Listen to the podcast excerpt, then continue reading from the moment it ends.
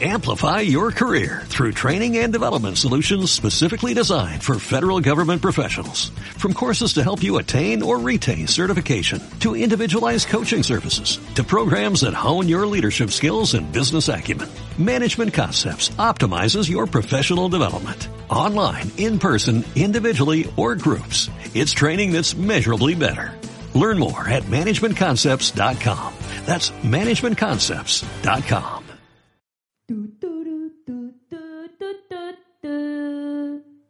On estan els guions? Ei, Alba, que encara no ha arribat el Sergio. I els de notes? El truco.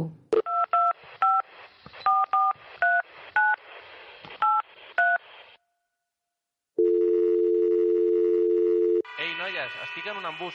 Arribaré una mica tard, però, si un cas, comenceu sense mi. D'acord, Sergio, ara ens hi posem. Alba, dóna-li el play. ¿Están listos, chicos? Sí, capitán, estamos listos. ¡No los escucho! Sí, capitán, estamos listos.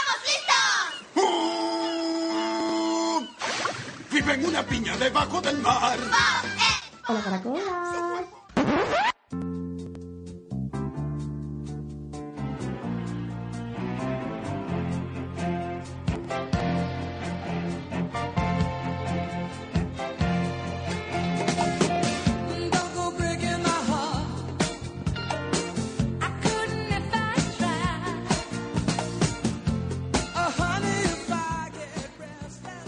Benvinguts tots al quart programa de la segona temporada. Avui és a l'estudi, amb nosaltres, unes cracs de les manualitats, han vingut dos de quatre, unes germanes que han aconseguit que paraules com decoupage i scrapbooking, si ho he dit bé, siguin més que formes de manipular teles de feltre, etc. Han aconseguit reunir-se i fer família.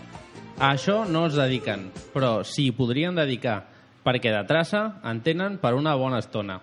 Parlarem de les cosiues de les Garcia. Ara falta presentar a dues veus, la veu femenina del programa, que sempre parla de l'agenda cultural, i la Quan nostra? Irene, que sempre parla del medi ambient. Hola, Hola. Alba, hola, Irene. Hola, hola. Hola, hola a tots. Una mica més no arribo, eh?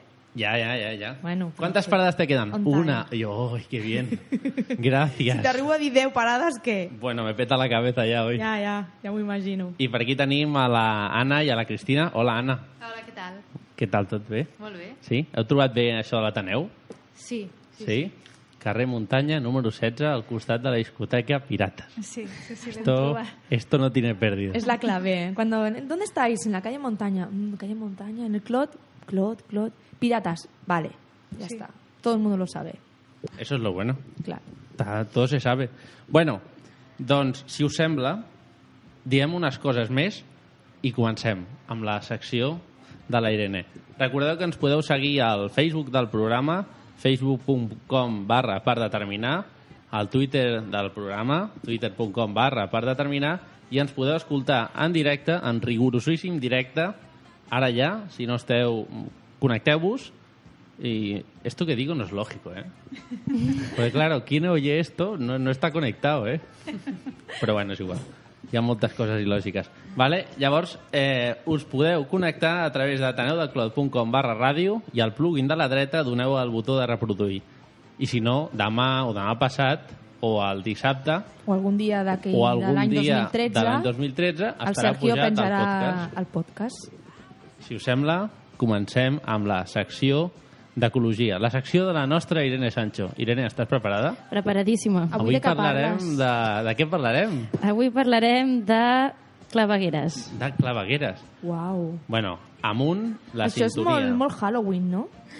Bueno, pot ser una mica trètric, si voleu. ¿Qué es? Porque lo, ¿Por el tema de la oscuridad o qué? Bueno, perquè de hi ha Halloween. fantasmes i hi ha coses, no?, de Halloween. ¿Tú has viajado a las clavegueras? ¿Pero a cuáles? ¿A no. estas o a las de una película? Les de les pel·lis. Ah, vale. ha És les diferente. diferente. Bueno, doncs, endavant amb la sintonia.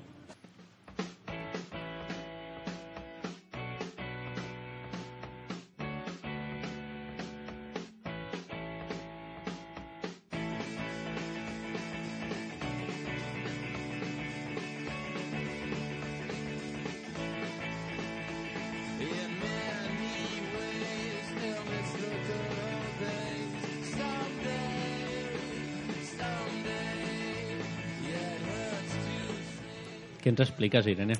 Doncs, com bé acabem de dir, doncs avui parlarem d'una part del que seria el cicle de l'aigua, que és doncs, aquest transport de les aigües residuals i pluvials fins als seus des- destins finals, que en aquest cas serien les depuradores. Aleshores, lluny de ser un element passiu, que es limitaria simplement a conduir aquestes aigües ja utilitzades per usuaris, doncs el, les aigües residuals fins al sistema de tractament de la ciutat que hem dit que era la depuradora, doncs a més efectuen doncs, un control sobre les, les diverses variables doncs, per tal d'evitar inundacions, prevenir possibles contaminacions, etc. Aleshores, dir que la xarxa de clavegaram pot ser unitària o separativa. La diferència entre, totes, entre tots dos conceptes recau en que si es dona o no una separació entre les aigües residuals i les aigües pluvials. Vamos, entre la merda i el que cau del cel. Ah, exacte. Vale. Si hi ha Però- separació, és separativa, com bé el nom diu. Però això sempre s'ha fet així? No.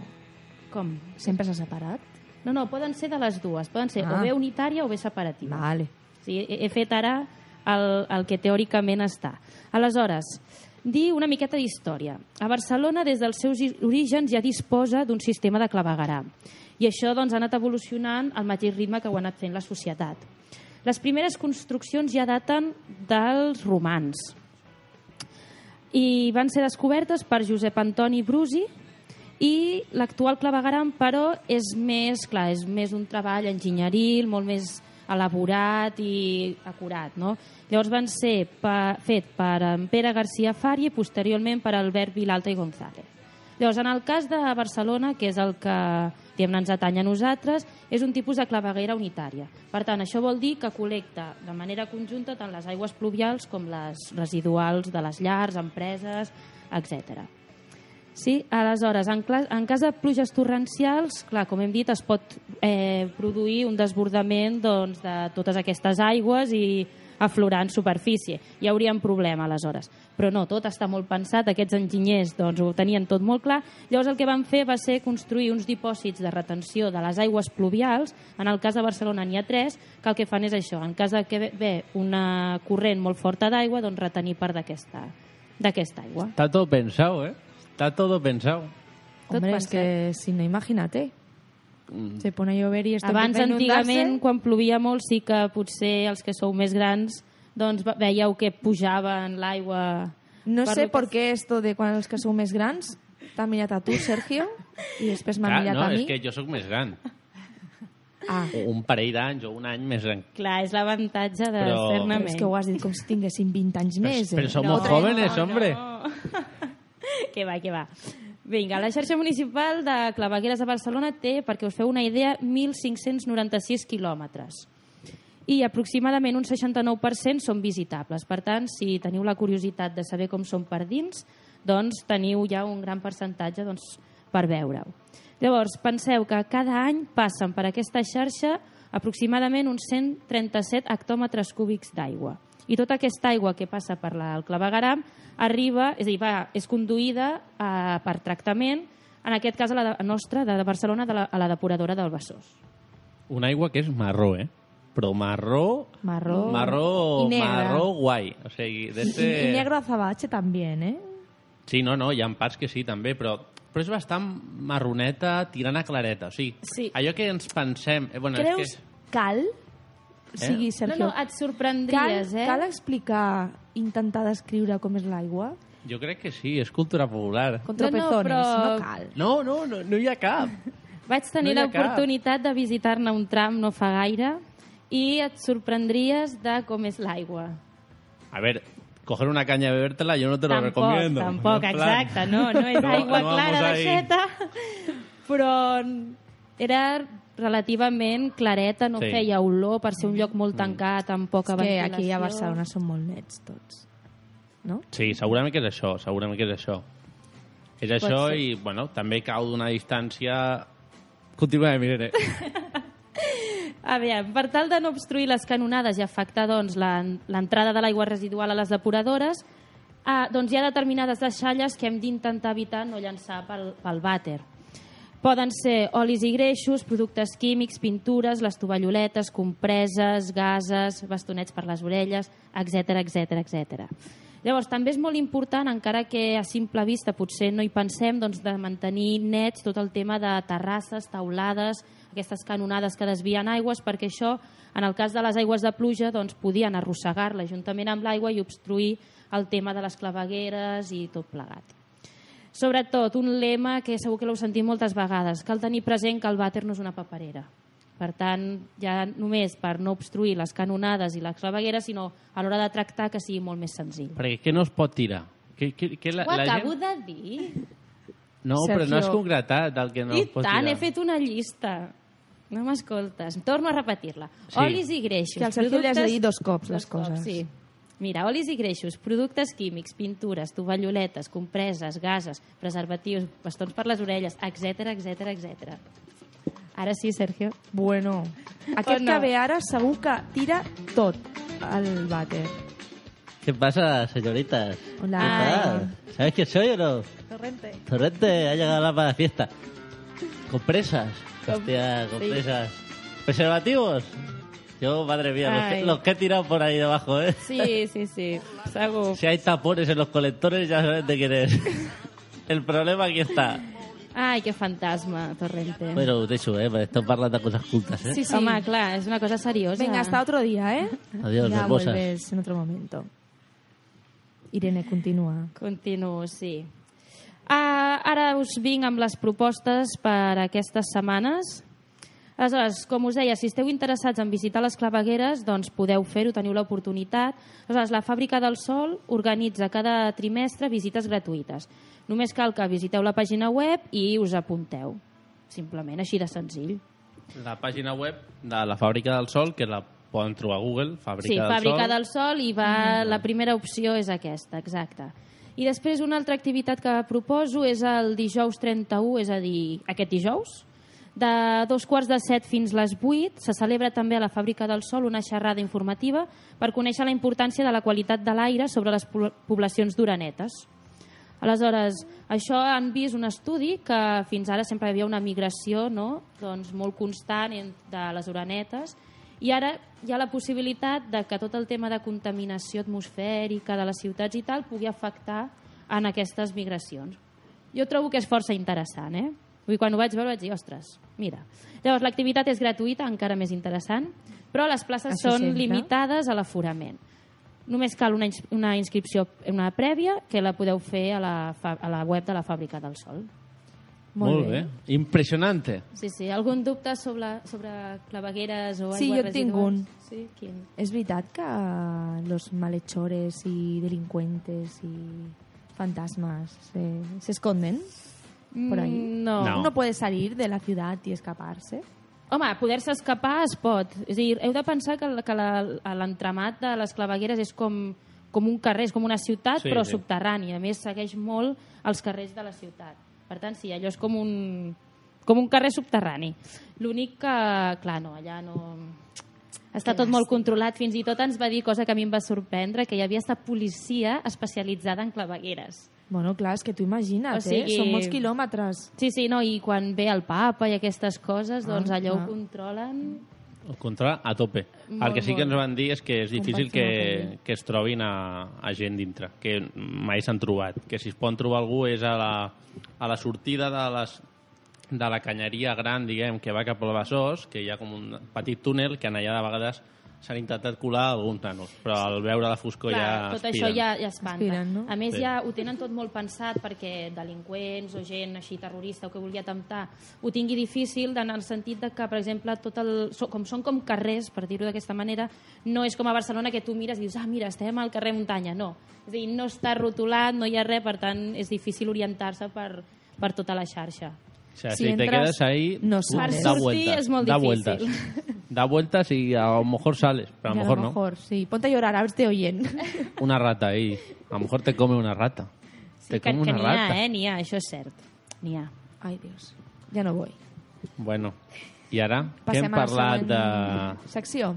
Quina toca ara? Alba? Curioses curiositats. Però he de dir que aquí porto dos. Avui porto dos. Portes dos. I no són d'animals. No són d'animals. És que aquí els explicarem a, a elles. Fem aquesta secció de curioses curiositats, aquelles coses que sempre t'has preguntat o coses curioses, Però últimament sempre porto coses d'animals. Perquè, clar, el món animal De mucho. té tela. De mucho. I avui no, avui port, portava una cosa, a última hora he pensat en una altra i porto les dues. Vaya, que, Así que- que habéis visto, es totalmente improvisado. Improvi... Siert, improvisiert. Bueno, endavant, la secció de curioses curiositats.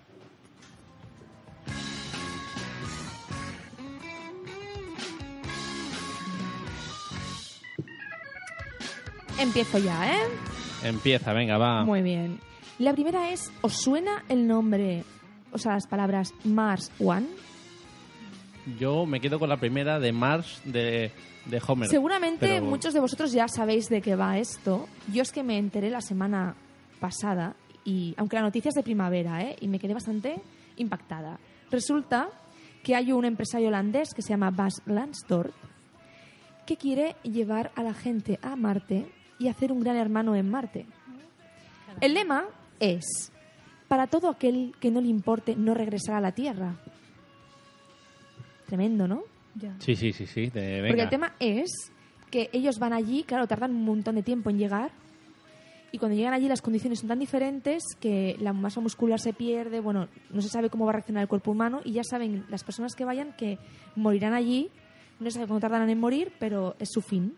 Ah, está guay. A todo está esto, guay. ya en primavera había más de 10.000 peticiones de gente que quiere ir allí. Eso es gente que está en el Porque paro la NASA, la. NASA va a enviar una, una misión, pero calcula hacia el 2030.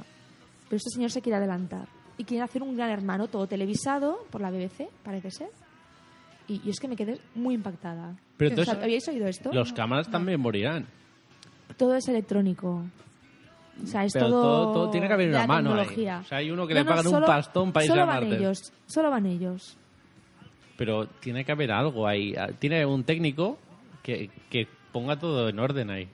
Que luego se vaya es otra cosa, pero a lo mejor se muere. No lo sé si van a ir técnicos, ¿eh? Esto ya, estos detalles ya no, no los controlo tanto. Solamente Vale, era el vale, tema vale, de vale. pensar y reflexionar sobre, o sea, a dónde, dónde estamos llegando, dónde está el límite, creo que es ahí el tema. Bueno, curiosas curiosidades. Y luego os he traído también, porque he pensado, ostras, el día 31 es Halloween, ¿no? Sergio, no bebas Eh, en el estudio. eh, Y encima, pero- ahí, pero- pero- encima de la mesa Pero no, de sonido. no, no digas no bebas, porque entonces dirán, vaya borracho. No he dicho, pero esto lo has dicho tú. No, ya, ya, ya, Yo no pero lo es he que dicho. tienes que decir, Eso es estoy, como bebi- el- estoy bebiendo un refresco, Había que un no voy a decir programa la que marca, decía- de naranja, De- que tiene un poquito de gas. Ya está. Si eso me Bueno. sube, tengo un problema. Sí, esta también podría ir acompañada de algo, ¿eh? No es el caso. Bueno, no me entretengas. Halloween. El día 31 es Halloween, entonces he pensado, ¿y qué significa Halloween? ¿Sabéis qué significa Halloween? No. ¿No? Hola, hola, ¿Te lo has preguntado? Halo, ja- hola. Halo, no, no Win, es alemán, es Hola, Win. inglés. Win es un nombre. Hola, Win. Pues Halloween es una variación escocesa de la expresión, esto gracias a la Wikipedia, ¿eh? O sea, yo revelo mis fuentes porque... De la palabra inglesa All Hallows Even, Even que significa víspera de todos los santos. Anda. ¿Ve? Más o menos lo que decía yo. Ha Muy difícil, algo, muy pero- difícil. Dificilísima. Pues eso, ya sabéis, Halloween, All Hallows Even. Qué guay, ¿eh? Sí. Cada día aprendo una cosa Noches nueva de aquí. brujas, noches de difuntos. Y luego también he traído aquí, lo que pasa que no me ha dado mucho tiempo de preparármelo muy bien, la historia de qué significa la calabaza esta de Halloween, Ah, sí. naranja con una cara y que lleva una velita dentro. Lo que pasa es que creo que la dejaremos para el siguiente programa porque tengo aquí la historia, pero es mucho texto y no he podido hacer un resumen ni mirármelo muy bien. Es una le- hay una leyenda detrás. Bueno, pues el próximo programa lo ampliamos. La calabaza se llama Jack o Lantern. Ya co- tiene nombre y todo. Jack o Lantern. Ostras, tú. Hay gente que se aburre, ¿eh? Sí, bueno. El país ha dicho, a ver, ¿cómo le llamo a la calabaza esta que se utiliza para Halloween? Jack O'Lantern. Pues mira que para caer el Jack o Lantern. tiene Vaya, tela, ¿eh? vaya. Pues esto lo explicaremos en el próximo programa, ya os lo adelantamos. Qué guay. Y ¿Ya estamos? ya está, ¿Ya estamos? ya está. Hola, ¿cómo estamos? ¿Cómo estamos? ¿Qué tal? ¿Cómo Están muy estamos? calladas, ¿eh? Están muy calladas estas chicas. Vienen muy limpias. Muy ¿Qué tal? Barragán. Hola, Cristina, ¿cómo estamos? Hola, hola, Barragán. Hola, Ana, ¿cómo estamos? Hola, muy bien. Empezamos ahora con la nueva sesión esta de emprendedores. ¿Empezamos? Bueno, nueva sesión no es, No. porque ya lleva mucho tiempo. Desde el primer programa. Bueno, pues venga, va. O sea, desde siempre. Le digo a Sergio que dé el, Sí. el botón. Hoy Sergio está un poco despistado también.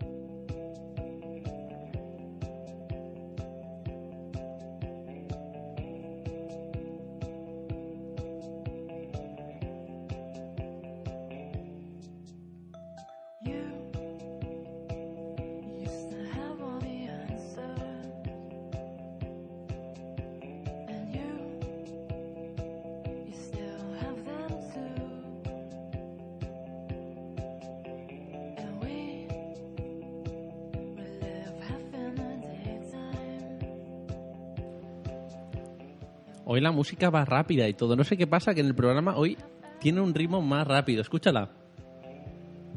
Sí, la has subido de... No sé, o sea, fenómeno misterioso. Tendré que llamar a Iker Jiménez para que lo investigue. Pero bueno, oye, ya, ya, ya lo investigaré en Sí casa que es luego. verdad que va un poco acelerada. ¿Sí o no? Esto no, no es así, ¿eh? La versión No es original. así. Bueno, luego cuando No. baje el volumen la cambiaré, para que no se note. Bueno, también está chula, ¿eh? són les, ara mateix són les, les 9 i 22 minuts. Avui ben, anem sobrats de temps. Millor. Millor, sí. Així, Millor perquè així... així podem preguntar mil fem coses tot. i ja tant. està. Estem més Que nos hagan ellas el programa. Eso, Sergio, vámonos, las dejamos aquí. Venga, aquí os dejamos con el muerto. Bueno, doncs avui tenim aquí a, a la Cristina i a una de les seves germanes, la Anna. A part de ser una amiga en comú de l'alemany, la Cristina és una artista del feltre, les teles de colors i moltíssims materials que utilitzen per fer anells, collars i moltíssimes cousetes.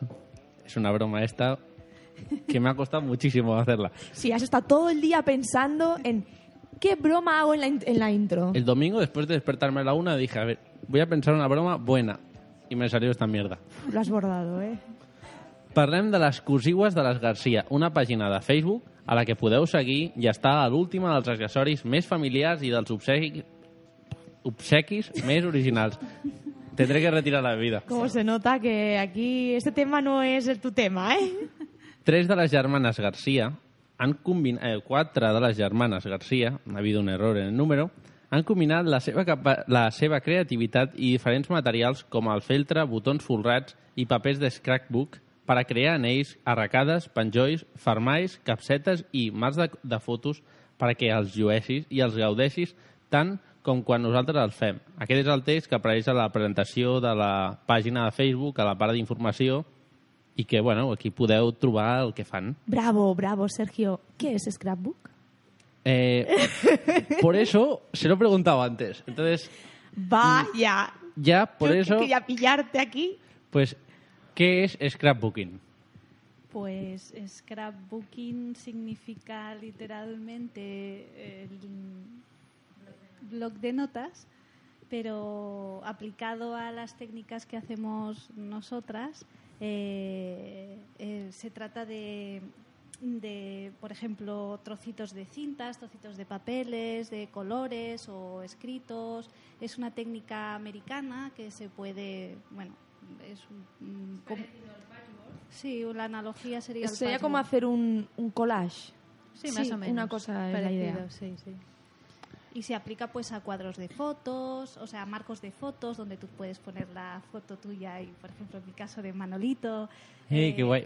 Manolito es su perro. Sí. Sí, claro, hay que... Hay que... que nos estará escuchando ahora, Sí, sí, posiblemente. está Le has dejado ahí el ordenador hasta que le salga humo al ordenador Exacto. y el Manolito está escuchándolo. Está escuchando. Hola, Manolito. Y luego también pues se puede hacer mm, Álbums de fotos. de fotos. mm, eh, pero la especialista de esto es eh, Es Silvia, que hermana, no ha podido venir. Bueno, que es Bueno. la número 4. Ana es la 1, Gemma es la 2, yo soy la 3 y Silvia, especialista. esto es como las tres basonas. En vez de tres son cuatro. Son cuatro, sí. Un, dos, tres, quatre, les quatre bessones, que no són bessones, però bueno. Bueno, pues, llavors l'scrapbooking és, el- com el que hem parlat abans, una espècie de patchwork aplicat als papers. Correcte. Sí, en papers, cintes, mm, tot, enganxines, una mica de tot això. Però feu moltes, cos moltes més coses a part d'això. Mhm. I, bueno, expliqueu-nos una mica com, com va començar aquesta aventura o lo de les cosi... Com, com es diu exactament? Cosiues? Cosiues. Cosiues. Cosiues. Eh, eh, bueno, se, eh, es diu així. mm, Nosotras, eh, nuestros padres son de Valencia y nosotras hablamos en valenciano, en la, que es igual que el catalán. Bueno, esto hay muchas Sí, eh, sí, ideas. ya, ya. Pero no nos vamos a No meter en esto, sí, pero un tema polémico. Similar. Nosotras hablamos eh, valenciano y cosigue significa pues con cosetas, cositas, Cosetas. cosetas de les Garcia, cositas de la Garcia, cosigues. de Sí, vam estar pensant diferents noms i al final aquest va ser el que més gràcia ens va fer. Sí, i com que fem cosigues molt, molt boniques, pues aparte del scrapbooking también hacemos tema de... Sí, tot va començar perquè ens reuníem els caps de setmana, sobretot els diumenges a la tarda, que són una mica tediosos, Eh. i vam començar a fer manualitats, pintar, començàvem a fer coses. I un dia se'ns va acudir fer un, un fermall, com un broche, Mhm. i a partir d'aquí vam començar a, a provar amb diferents materials, amb roba, amb feltre, a imaginar diferents mm, diferents dissenys i després dels fermalls vam començar també a, a fer petites arracades, penjolls a la Cristina i a mi ens agradava molt també el tema del ganxet i eh, després vam començar a fer coses amb ganxet però eh, no el ganxet potser més tradicional de la iaia Mm. sinó Mhm. amb, amb material amb llanes més gruixudes amb, amb punt més, molt més Que això baix so- són els bolsos, no? Els Sí. bolsos que hi ha a la pàgina web de Facebook, Sí. les fotografies que hi ha dels bolsos aquells penjat, allò és el que feu vosaltres. Fem, sí. sí, fem bosses. Ganxillo XXL, que se, que se li diu, i fem bosses... Hem fet algun puff. També puff, però amb, amb això la, el material és el trapillo, que és més, com més lleuger que la llana. Mm. Eh, bueno, també hem fet petites... Mm, Cistelles. Sí, bosses per, pel, pel mòbil, també eh, d'aquestes que es porten penjades, Mm. eh, cistelles, d'aquestes de, doncs, per posar el bany, el sabó, bueno, una Mhm. mica el que vulguis posar en realitat. Mm. Sí, amb el ganxet també No, s'obre un món bastant Sí, ampli. suposo que cada material en realitat té, obre a, una finestra un Sí, món que... a- I sobretot d'experimentar. Us agrada experimentar? Amb els... Molt, sí. A més, sempre se'ns acudeixen coses noves. Per exemple, amb el, amb el ganxet també pots fer anells de ganxet, així com encargolat i posat també amb un anell. Això és un currazo, eh? Sí, sí, però no sé, ens agrada Sí, improvisar. A més, està molt de moda ara. Mm, Hi ha molta gent que fa coses manuals, Mm. coses el just do it, no? Fes, fes tu Eh, tu mateix. sí. Mm. I, bueno, està bé.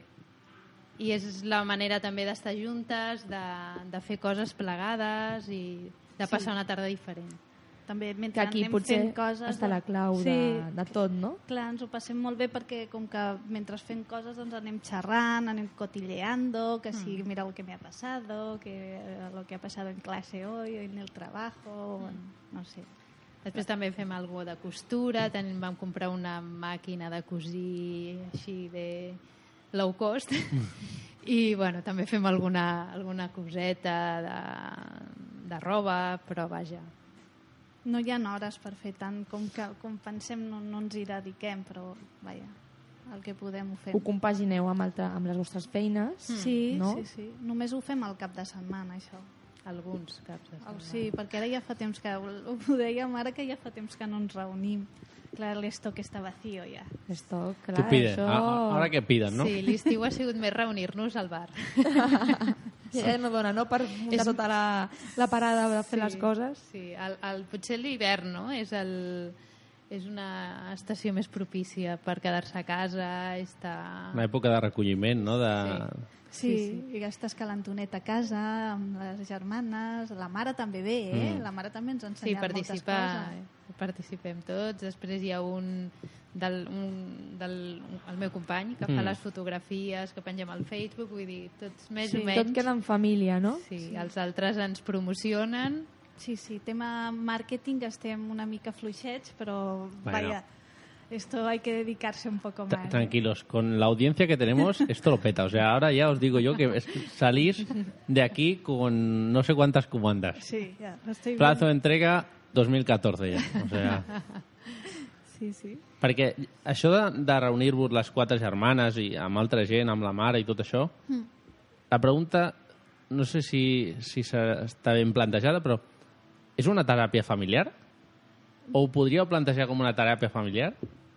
Mm, és que teràpia té una En sentido- connotació no, una no, mica... Vaya en el- pregunta, Sergio. Bueno, en el sentit de... Al final és, bueno, jo crec que és una forma de trobar-se, és una forma de, Sí. de parlar i, i de, bueno, pues, desahogarte. Sí. Claro, cada uno tiene sus cosillas y entonces, pues, ¿con quién mejor que con sus hermanos para sacarla? Doncs la veritat és que sí. Pensa també que quan estàs concentrat en fer coses com quan estàs aquí o a la feina, que surten moltes més coses de les que voldries, que estàs fent alguna cosa molt concentrada i et va sortint les coses que vas pensant i les vas plasmant en veu alta i és una mica el que passa, no? Quan estàs a la feina o estàs aquí o estàs a casa fins i tot. Llavors surten moltes més coses de les que a lo millor parles amb la família habitualment, que no, només és per dinar al cap de setmana o jo què sé, coses molt puntuals, aniversaris, aquí surt de tot. O sigui que sí, és una teràpia familiar molt adequada, recomanem. I com és el procés creatiu? Vull dir, uh, us ajunteu, dieu avui treballem amb aquest material o aneu fent, mm, penseu una mica quin, si voleu mm, utilitzar un nou material, com ho dissenyeu o... Bueno, no tenim un guió fet. Mm, Potser amb alguna, del, amb alguna de les trobades surt Mhm. alguna idea i durant aquella setmana doncs, anem a mirar material, comprar Mm. material i l'altra a l'altra setmana doncs, intentem començar a fer allò que se'ns ha Experimenteu, sí, no? Sí, sí, sí. sí, O, hem d'acabar- o, o pensem, hem d'acabar això eh, per, abans de començar amb una altra cosa, per no tenir 40.000 coses, perquè finalment la taula sembla no sé, com el desembarco de Normandia, hi ha tantes coses que finalment és, és complicat recollir-ho tot, vull dir que una mica... ¿Dónde está la tijera? Debajo de cinco Sí. láminas de fieltro, ¿no? Esto ya ne- hemos perdido unas cuantas, ¿eh? coses, de sí, sí. tijeras, de, Sí, ¿no? de agujas, de telas, de, de todo. o sea que eso sí que nos ha pasado. Tampoco Un poco tenemos... caótica la mesa a veces. Y cuando cambiamos de casa esto ya es lo... Sí. Perquè a lo millor fem un dia a casa de, de l'Anna, un altre a casa meva, a casa de la Sílvia... I hem d'anar amb bosses. Clar. I és La meva moto sempre va plena de, de bosses, paquets. Sí. I això us agradaria explotar-ho? Hombre, Bueno, en principi hem fet alguna cosa. El que passa és que potser és més a nivell de coneixença, no? De gent que ens Mhm. coneix, que veu les coses que fem. Eh, per exemple, una amiga de, de, una de, la germana que no ha vingut, de la Sílvia, Mhm. eh, l'any passat va, es va casar i, i li, va agra li va agradar un, un, un broche i, i va decidir que volia regalar això als seus convidats i ens va fer una comanda per la comanda de la, del seu casament. Van fer una cistelleta, un envoltori... Aquesta potser ha sigut la comanda més gran, no? Sí, que la més grossa. sí. 200.000 fermais. Sí, sí. A, a més estava molt ben presentada perquè cada fermall tenia el seu embolcall i estava Vam anar a comprar teles, vam a mirar alguna de, de, que era com... de, com de blonda o no? Sí. blanca. Després una altra que era com arpillera, vam mirar diferents materials. I després estava presentat amb, amb una bossa gran de, feta també per De nosaltres, de ganxet. De XXL, de color rosa era, em sembla. Era molt, la va quedar molt bé, està al Facebook penjat. Vull dir que Molt sí. maco. O sigui, treballeu per encàrrec, també. Sí, sí, Podem sí. contactar i, Sí. i demanar, no? Sí. Sí, també el nostre cunyat ens va fer un encàrrec, també. És comercial i ens va demanar algunes coses. Sí. Però us agradaria? Sí. Mm, sí, el que passa és que O creieu que hauríem de- perdria, que perdria una mica la seva essència?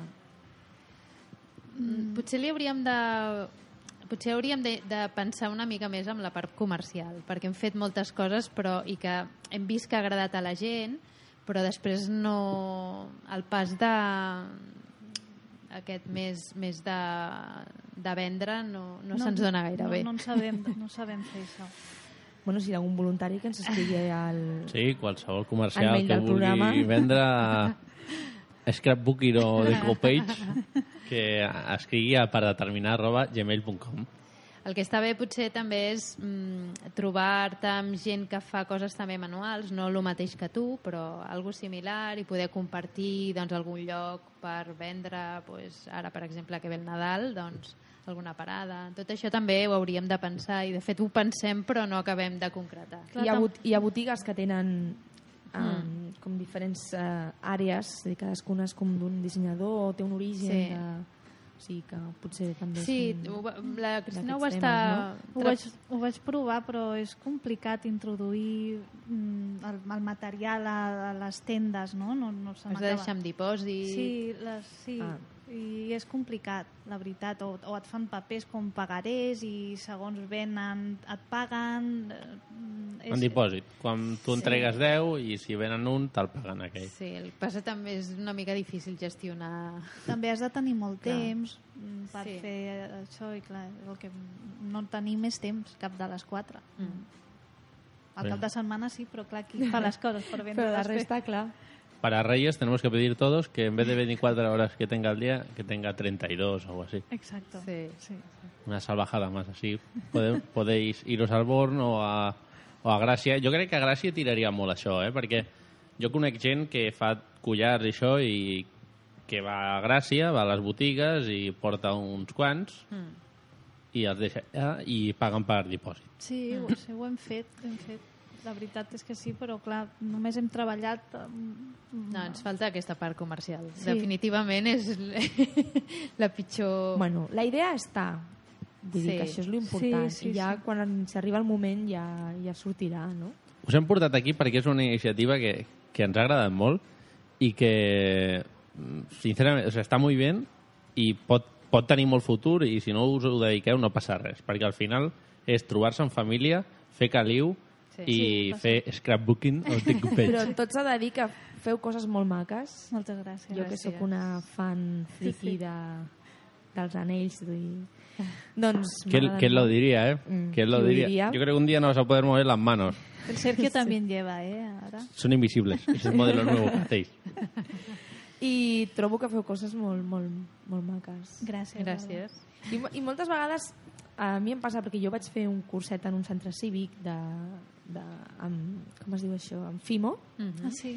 i em va agradar molt perquè m'agrada molt fer manualitats, però clar, sempre em passa això que mai trobo el, el moment de posar-m'hi a, a fer-me un anell o fer-me això. Teníamos un artista aquí y yo no lo sabía. Sabe No, hacer Fimo, que no, tengo no, ni idea qué pues- es Fimo eso, pero bueno. Pues et convidem una tarda. Clar, la tarda que vulguis. Gràcies. No, però és I veritat tens. que... I molta gent li passa, no?, que no... I, em- bueno, a mi també m'agraden molt les coses que estan fetes manuals i amb, Mm. amb mimo, no?, que dic jo, no... Això industrialitzat. Doncs una tarda... Va, Ja saps que a mi... venir. I tu ja es- em vas veure la cara Sí. aquell dia, no?, que em vas portar la, la Sí, caixa, sí, la sí, capseta sí. aquella, no?, Sí, d'anells. Sí, sí. Sí, això és, això és una cosa, va portar la Cristina una caixa que no tancava perquè estaven, havia, hi havia molts anells i a l'alba un poco más y se te salen los ojos. Eh? Es que no tengo dedos para tantos anillos. Ja. Bueno, noies, moltes gràcies per venir, Moltes Gràcies gràcies, a a per vosaltres. deixar-vos que us entrevistem Gràcies a Gràcies. vosaltres. y bueno, ahora quedaos aquí con nosotros, ¿eh? a quedar-vos, I eh? tant, Sí. i tant. A ver qué nos explica Alba de Cultura. Vinga, vamos A veure a qué fiestacas podemos ir. A veure. Doncs endavant, la Secció música de cultura. Cultura.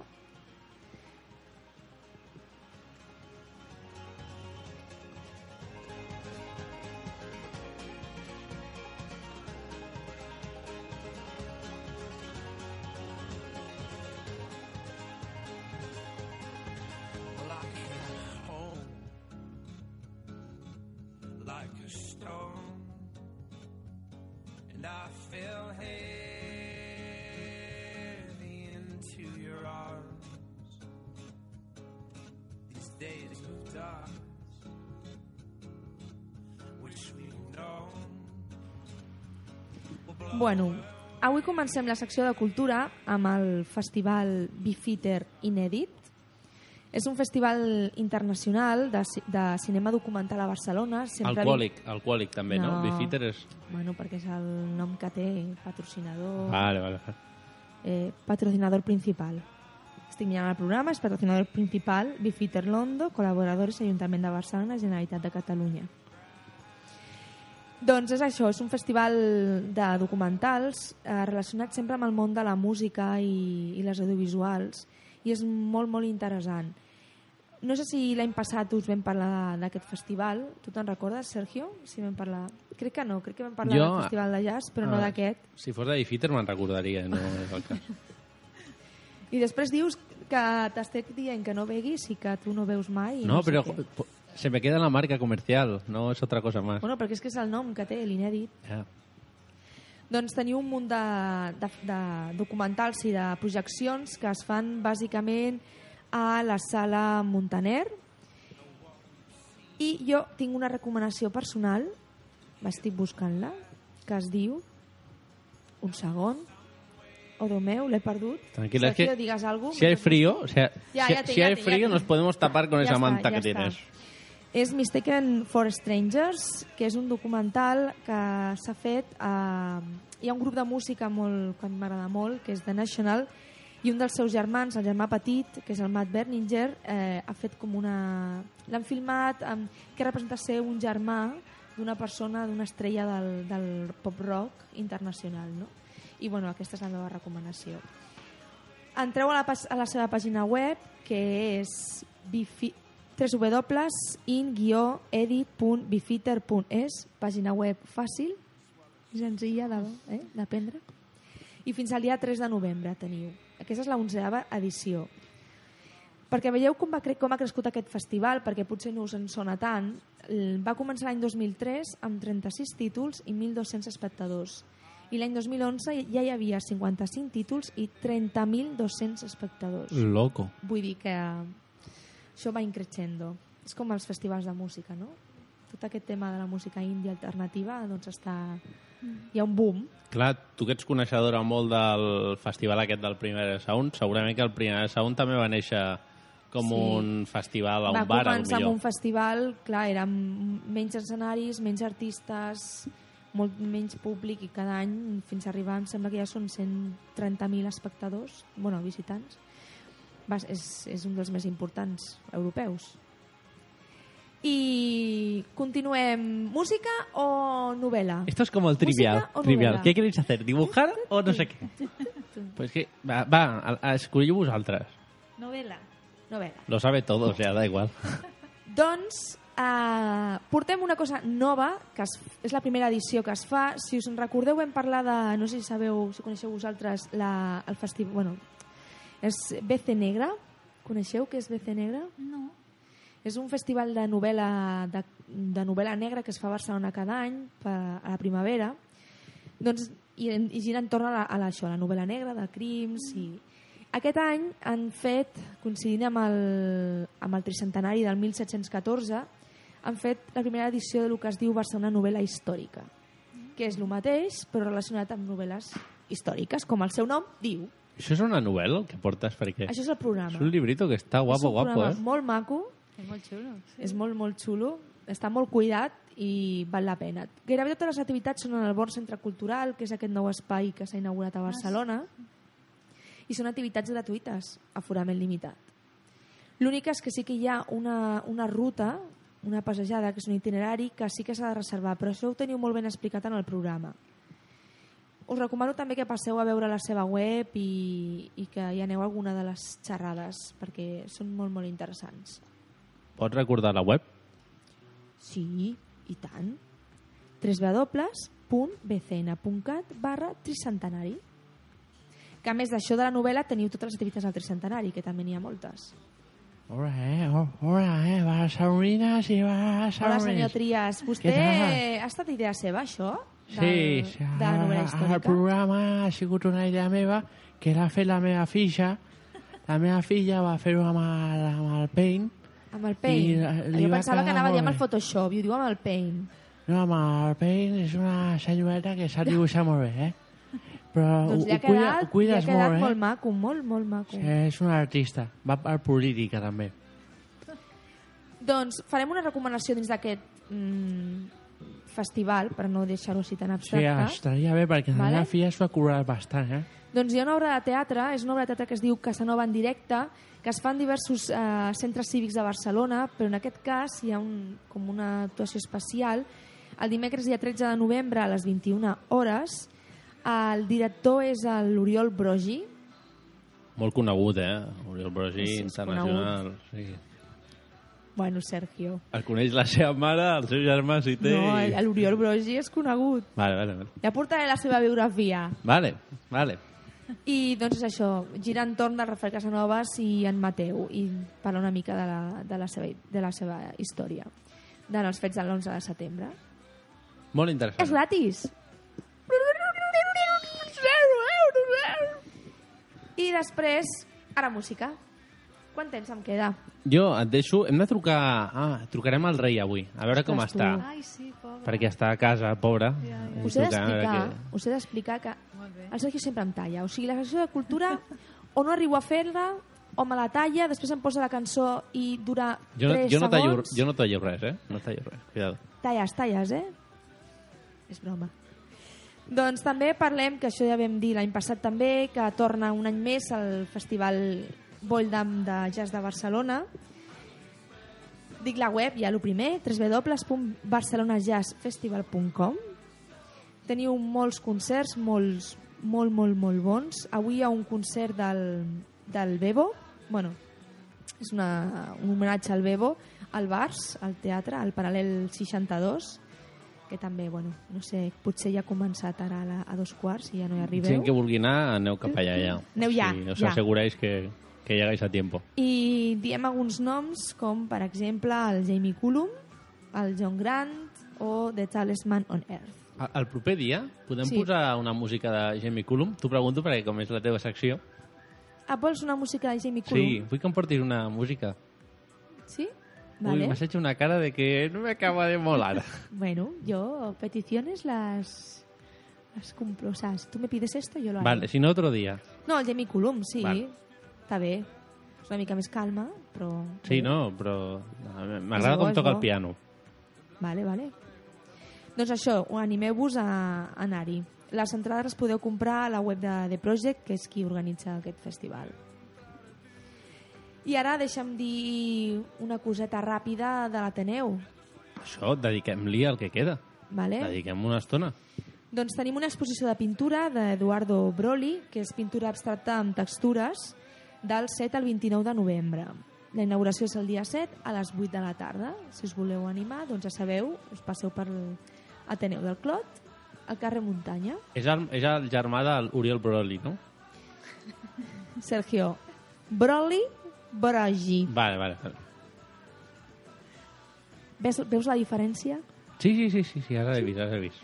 No, això del Brogi t'ho portaré. A mi, a mi Vale. em sona. Vale, vale, vale, vale. vale. Vale.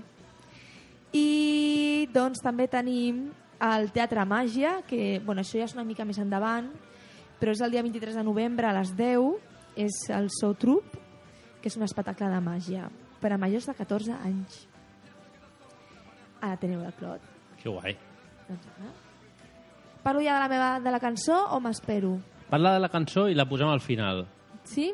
Sí. Doncs avui portem una cançó que es diu Kids, del grup MGMT, que abans es deien The Management, llavors van fer l'acrònim i es van quedar en MGMT, que és un grup nord-americà de música eh, pop-rock, alternatiu, indie, tot això, aquestes classificacions que es fan ara de la música. Uh, I aquesta uh, cançó té una curiositat. La podria haver posat a la primera secció del programa, Quina curiositat és. Segurament, no sé si ens us sona aquesta cançó, però aquesta cançó és de l'any 2008, de l'àlbum Oracular Espectacular, però al gener del, del 2009 el grup va, va exigir una indemnització a la Unió para el Movimiento Popular, la UPM, que és un moviment en el que acabant- en, ui, dirigit per la Nicolas Sarkozy, Sarkozy? perquè va utilitzar aquesta cançó sense el seu permís per una de les conferències que va fer al partit i en uns vídeos de propaganda. Llavors, eh, clar, van demanar els drets d'autor i no sé com va acabar la història, però Que guai. Una a cosa curiosa, si eh? Sona. A veure si us sona. Jo sempre em vaig a, a Ah. dormir els dimarts amb una cosa més. I també, super recomanable d'aquest grup, entreu a la seva pàgina web. Entreu perquè, bueno, la dic, és www.whoismgmt. Bueno, això és whoismgmt.com perquè és una pàgina web que és com de colors fosforescents i amb el cursor del ratolí, mentre tu et vas movent, va, fa com un... Com es diu això? Un, com un haz de luz Sí.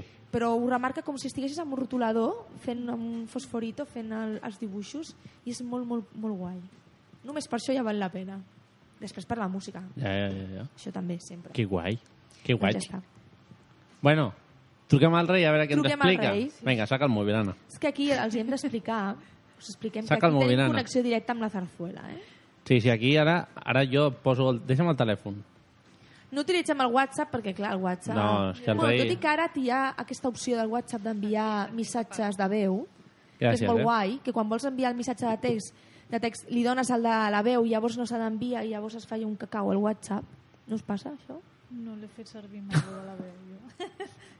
Ah, lo de gravar. Solo eso. me pasa a mi. Ah, sí, a mi sí m'ha passat T'ha alguna passat? vegada. Que li sí. dones i comença gravant i tu no. I llavors sí, sí, sí. sí, Quan vols enviar un missatge. Sí, És un rollo, eso. és un rollo. Però és, és guai. I no s'ha passat que, i no s'ha passat que, que, se, que els se envía? missatges. Que s'envía? Sí, se envía el... Mierda, le he dado. A mí No, me ha no pasado, a mí me ha pasado. ¿Te ha pasado? ¿Y a Sí. quién se lo enviaste? Nada, suerte fue un amigo. Ah. Si no, podría haber tenido otro tipo de disputa. Pero bueno, Imagínate que se lo envías a un jefe o a alguien. a mi jefe, ¿no? Bueno, vamos a llamar a- con el móvil de Ana a la zarzuela, va. Vamos a marcar. Gracias, Ana. Sé que no tenemos presupuesto para hacer llamadas con nuestros móviles. Utilizamos los de los demás.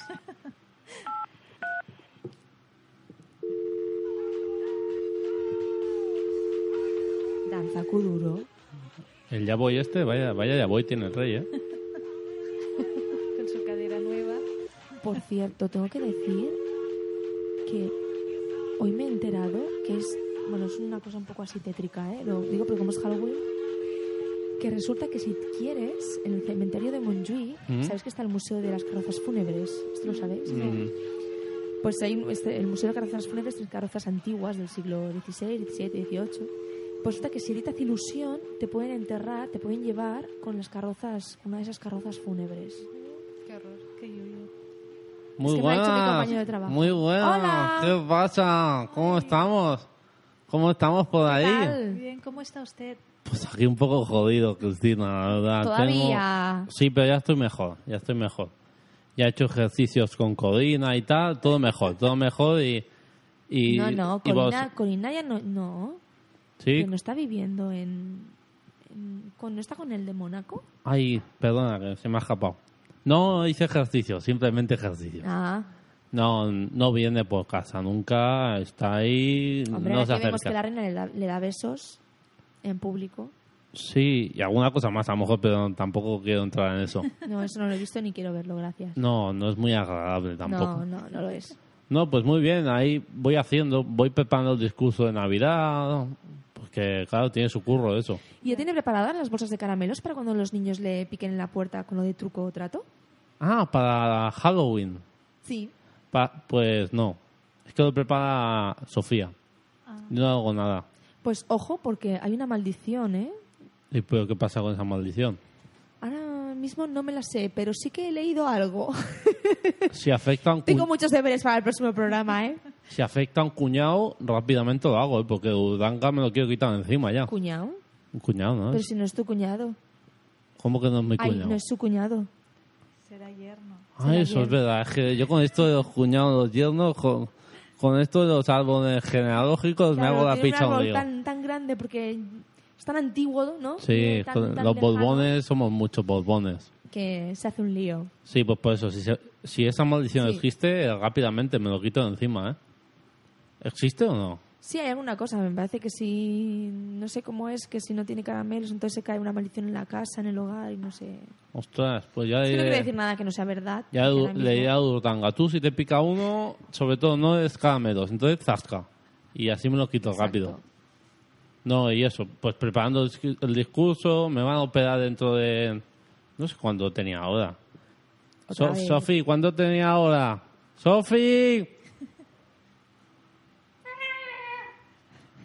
Pues nada, que, que, que dice que lo tengo para, para noviembre. Para noviembre. Para noviembre, me queda poquito ya. Pues la semana que viene. Bueno, sí, pero creo que es más para adelante.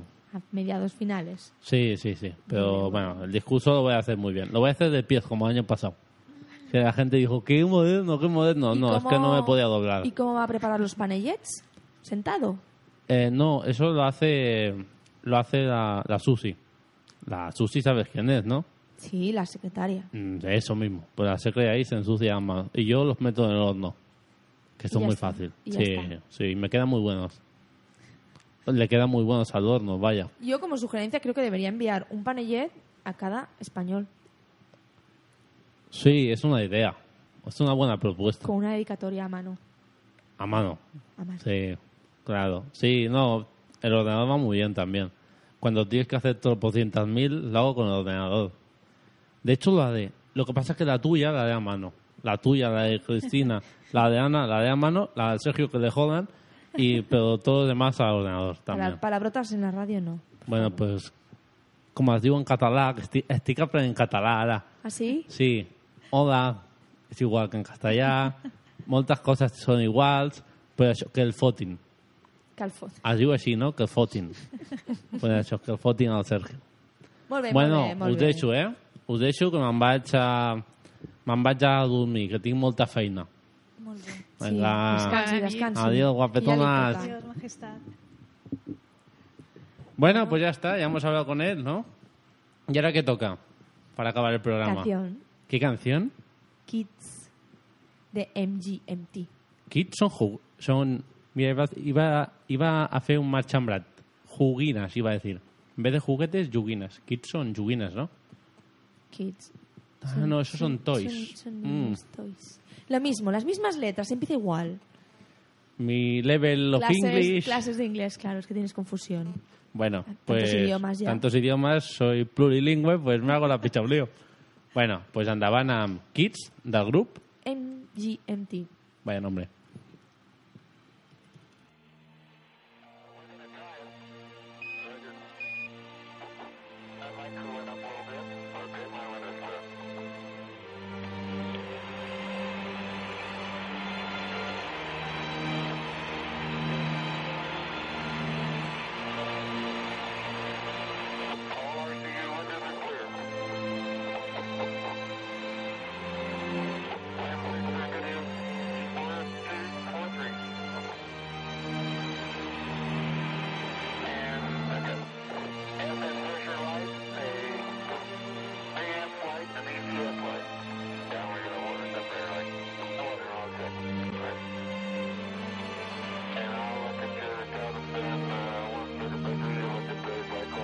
A ver, Sergio. ¿Has cogido la canción que tiene la intro más larga? Ah, es porque suena como lo de Marte, ¿no? es que va en relación es que iba en relación con lo que te ibas a con el explicar. principio del Mars One. Mm, Sí, pero queda poco. Mira, mira, mira. Ah. Son los kids. Vale. Ahora, hombre, menos mal. Venga, baila, baila. os- Súbete encima de la mesa y baila. Sí, hombre. Esperamos que os guste.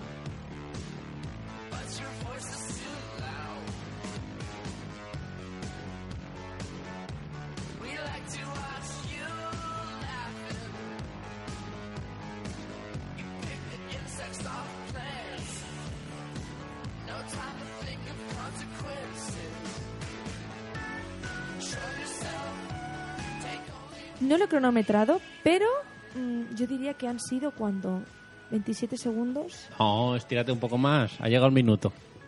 al minuto, Claro, pero yo lo quiero dejar... pero con la intro. Yo lo quiero dejar a tope arriba. Cuando acabemos, que la gente se vaya con la música. Vale. Sí, així la gent se'n va feliç amb això dels kits, dels nens i tal, y, y duermen mejor, y el estrés fuera... Sí, es por eso. ¿Quieres que las... Mira, cinco segundos ver, más, va. Venga.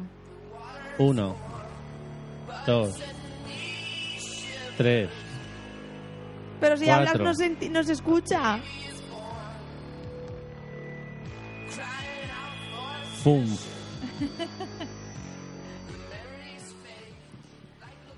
Bueno, doncs hem d'acomiadar el programa. Quin remei.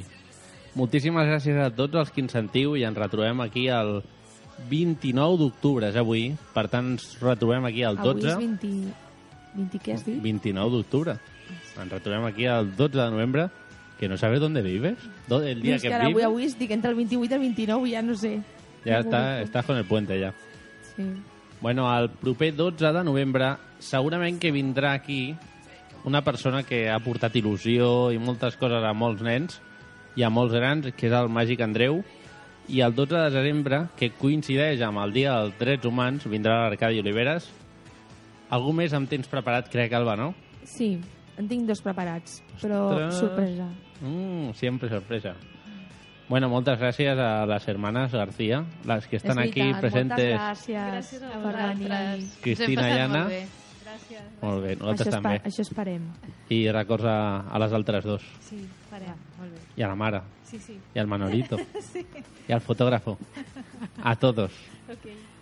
Podeu escoltar el programa d'avui al web ivox.com buscant per determinar una abraçada molt forta a tots. Ens veiem la propera setmana, no, la següent. 15 dies. Chao. Chaito.